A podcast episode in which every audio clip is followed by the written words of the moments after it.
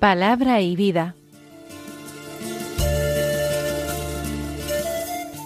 Con el Padre Manuel Horta desde Sevilla.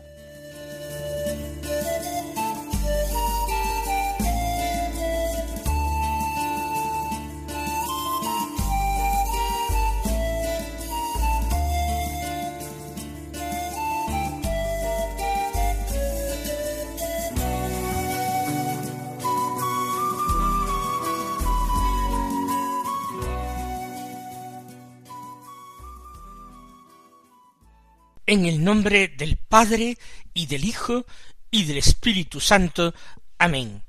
Alabados sean Jesús y María. Muy buenos días, queridos amigos, oyentes de Radio María y seguidores del programa Palabra y Vida. Hoy es el jueves de la semana segunda del tiempo ordinario. Estamos otra vez en este día marcadamente eucarístico después del domingo, que es el día del Señor, el día eucarístico por excelencia, el jueves, en el que recordamos la última cena, diríamos que es el segundo día eucarístico de la semana. Un día en que nosotros, cuando recitamos el Santo Rosario, es posible que tomemos como objeto de nuestra meditación los misterios luminosos, el misterio del bautismo de Jesús en el Jordán, el de su manifestación en las bodas de Caná, el misterio de la predicación del reino a las gentes a través de sus parábolas, a través de el sermón de la montaña, el misterio de la transfiguración en el monte Tabor, y por último, el quinto misterio y en el que quería yo desembocar el misterio de la institución de la Sagrada Eucaristía, el mysterium fidei, el misterio de nuestra fe, al que nosotros tenemos que amar, venerar, respetar con suma reverencia en nuestra vida.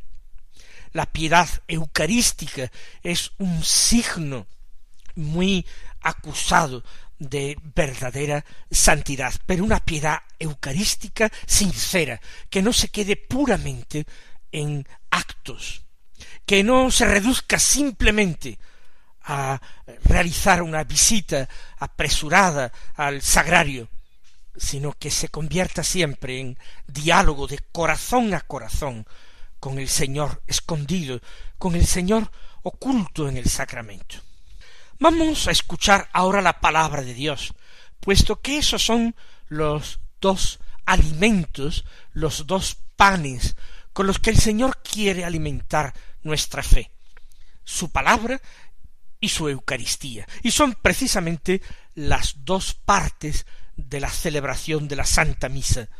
En la primera parte, en la liturgia de la palabra, nos alimentamos de la palabra de Dios, y en la segunda parte de la misa, en la liturgia eucarística, nos alimentamos del mismo Jesús, hecho pan y vino por nuestro amor, transubstanciado en pan y en vino. El Evangelio que se proclama en la misa de hoy es de San Marcos, cuya lectura continuada venimos realizando.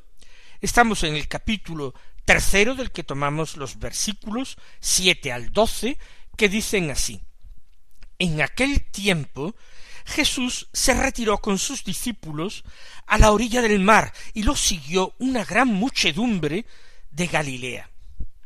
Al enterarse de las cosas que hacía, acudía mucha gente de Judea, Jerusalén, Idumea, Transjordania y cercanías de Tiro y Sidón encargó a sus discípulos que le tuviesen preparada una barca, no lo fuera a estrujar el gentío.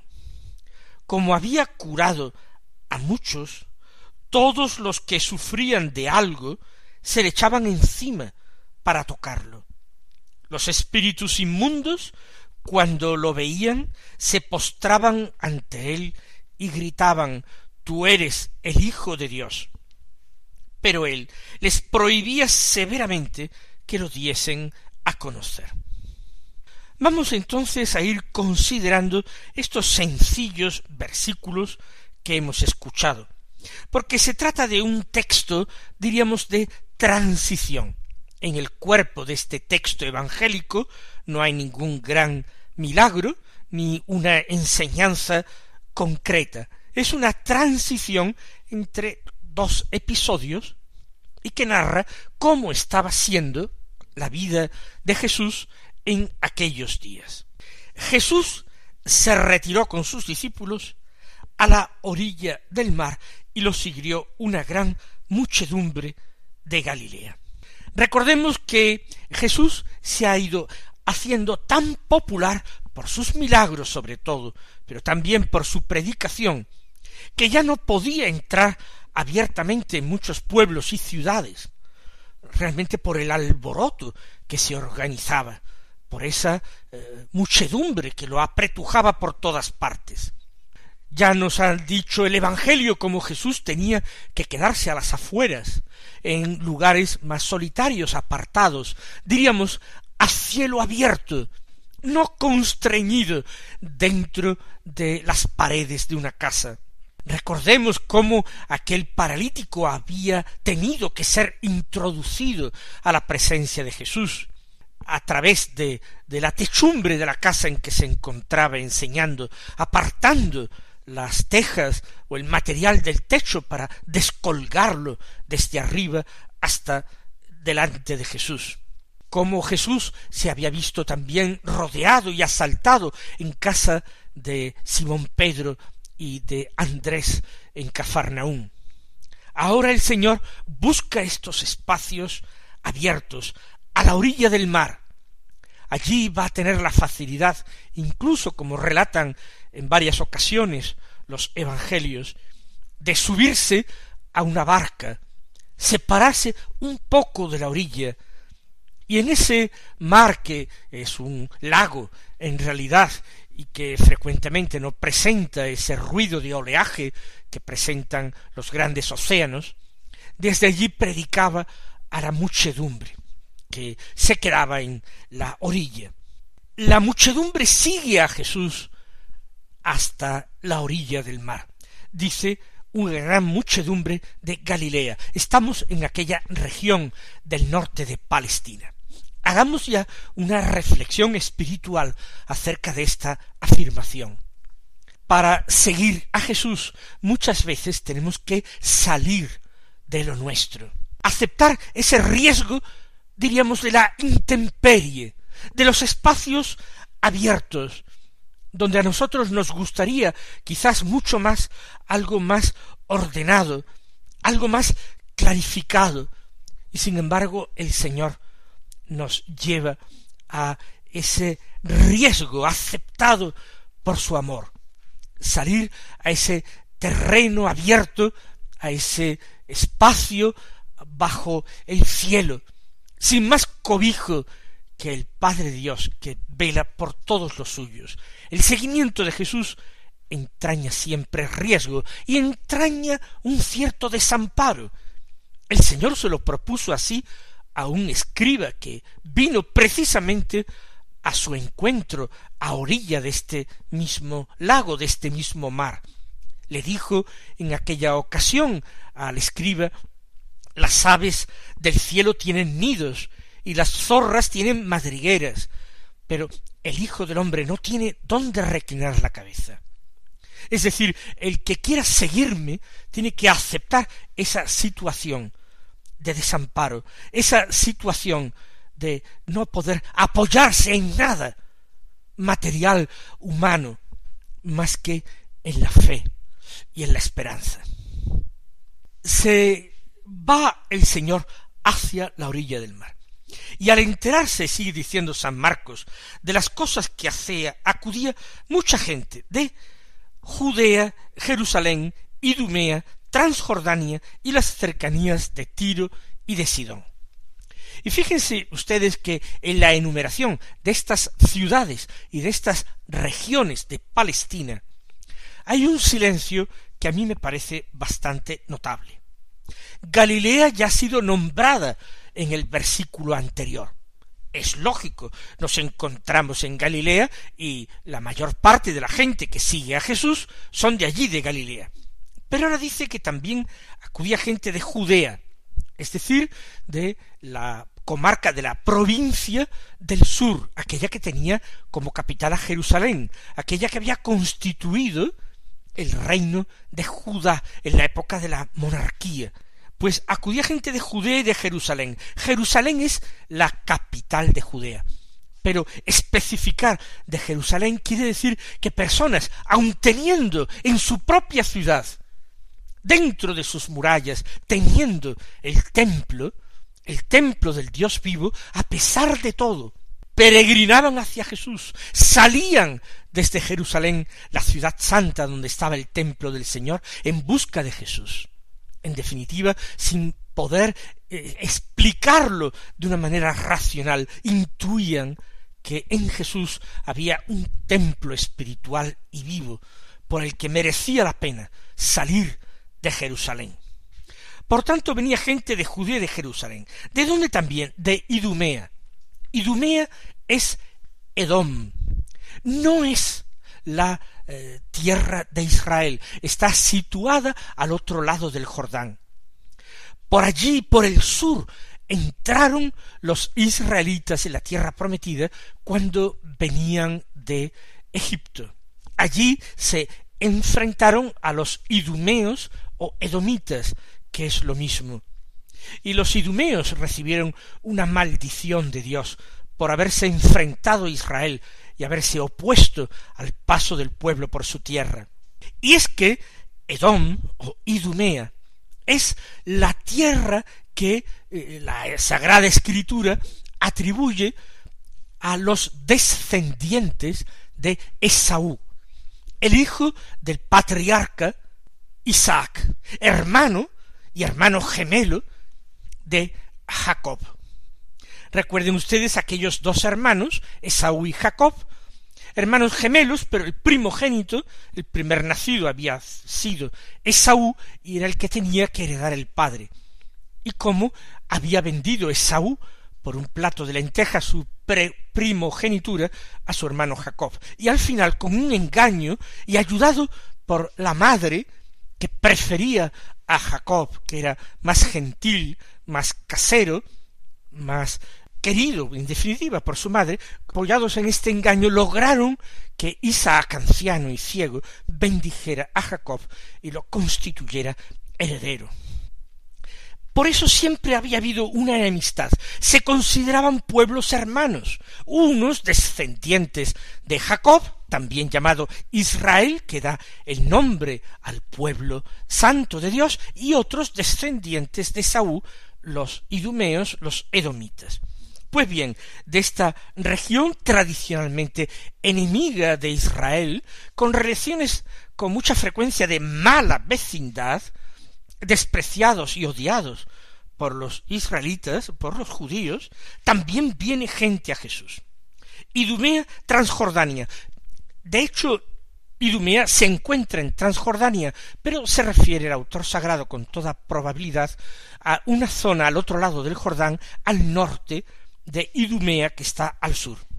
Y añade por último de las cercanías de Tiro y Sidón. Por tanto, se refiere a esa región al norte de Galilea, que es Fenicia. Tiro y Sidón son sus principales capitales, ciudades comerciales, ciudades con grandes puertos, y desde allí habían recorrido los fenicios todo el Mediterráneo y habían fundado aquella fabulosa colonia con un papel muy importante en la historia que fue Cartago.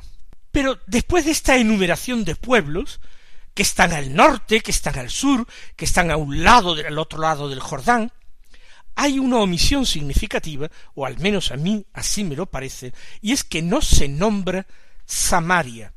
Se nombra Galilea y Judea, se nombra Edom y se nombra Fenicia, pero no Samaria. Porque ya conocemos ese enfrentamiento tradicional que hay entre los judíos y los samaritanos.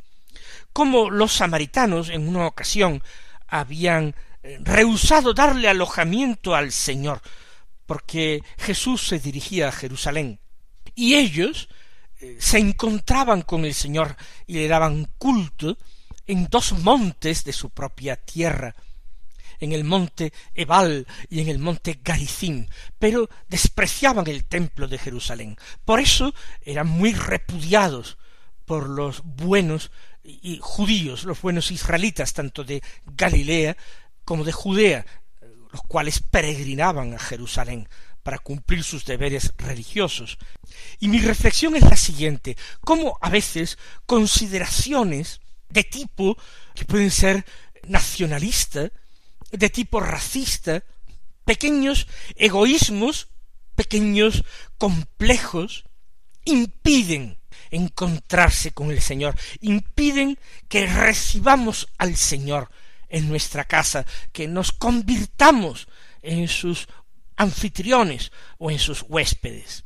Cuántas cosas a veces que provienen de nuestras pasiones no mortificadas, de nuestros deseos no purificados, de nuestros prejuicios en relación con el prójimo, de nuestra adhesión a causas que no son la causa de Dios, cuántas veces nos estorban, profundamente nos estorban para un encuentro sincero y auténtico con el Señor. Cómo se estaban privando los samaritanos de este encuentro con Jesús cuando hasta los paganos de Fenicia o de Idumea se encontraban con el Señor y ellos, que lo tenían mucho más cerca, no acudían a él. Sin embargo, Jesús también en una ocasión, eh, tras una conversación con una mujer samaritana en el pozo de Jacob, había recibido el reconocimiento y la fe incluso de los habitantes de aquel pueblecito cercano al pozo de Jacob. Una mujer samaritana había ido a sus convecinos a decirle a ver si este es el Mesías, me ha dicho todo lo que yo he hecho. Y aquellos hombres fueron a Jesús y terminaron diciéndole a la mujer no es por tu testimonio, es por nosotros mismos que hemos visto y escuchado a éste, por lo que creemos. No, no todos los samaritanos actuaron de la misma manera, pero este silencio aquí en el conjunto de los pueblos de donde vienen personas al encuentro de Jesús nos previene a nosotros contra actitudes fanáticas, partidistas, sesgadas, que nos impiden este acercamiento.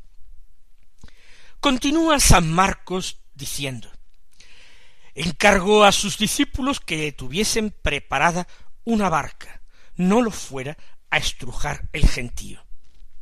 Lo he dicho antes, casi al comienzo de la explicación del texto. Es un método que el Señor encuentra factible y que le permite hablar con más desahogo, con más libertad.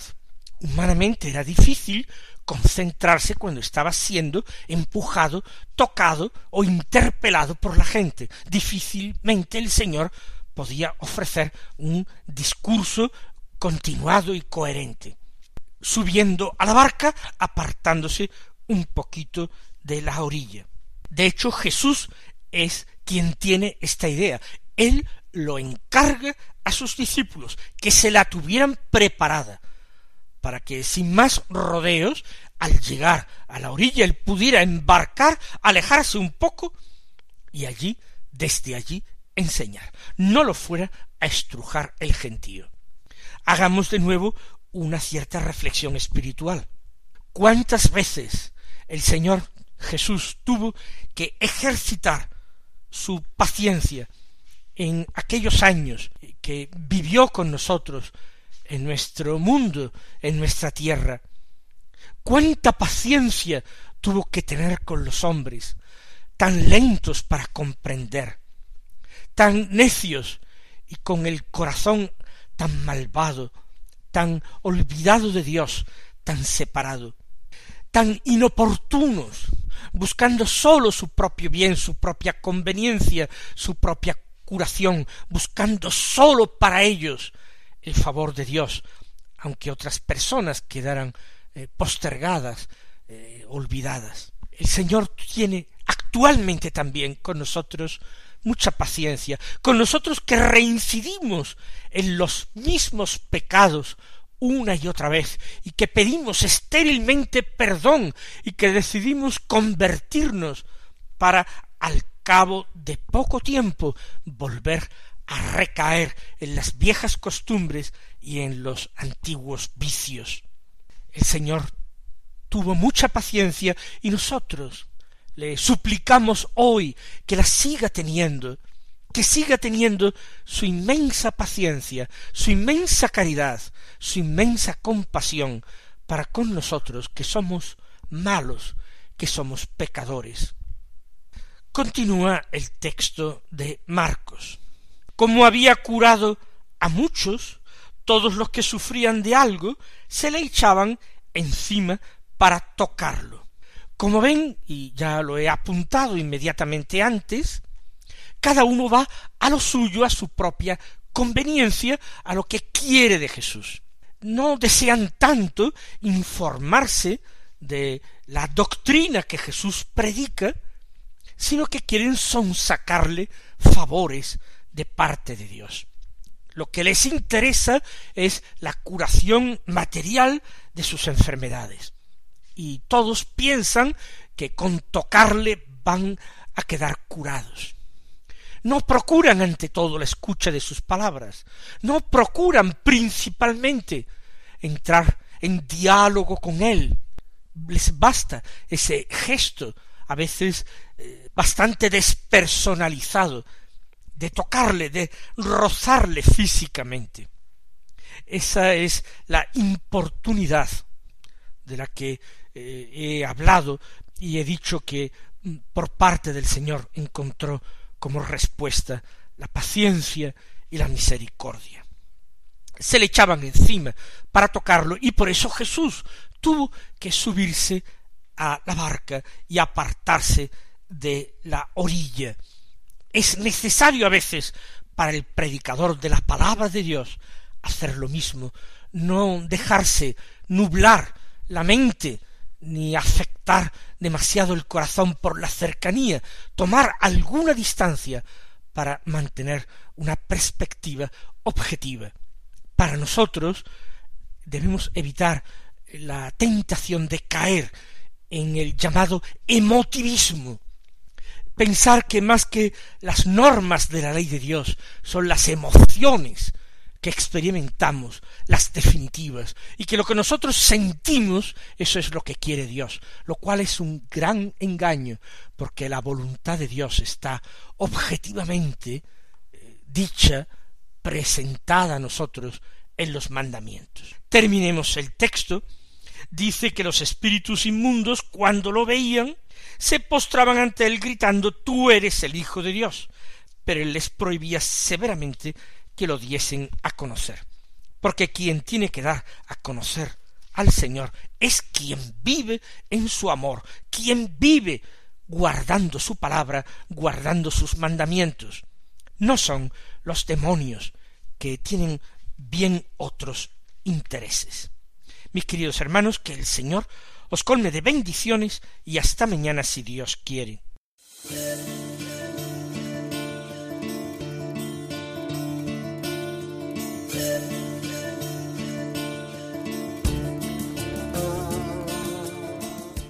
Han escuchado en Radio María Palabra y Vida, un programa que dirige el Padre Manuel Horta.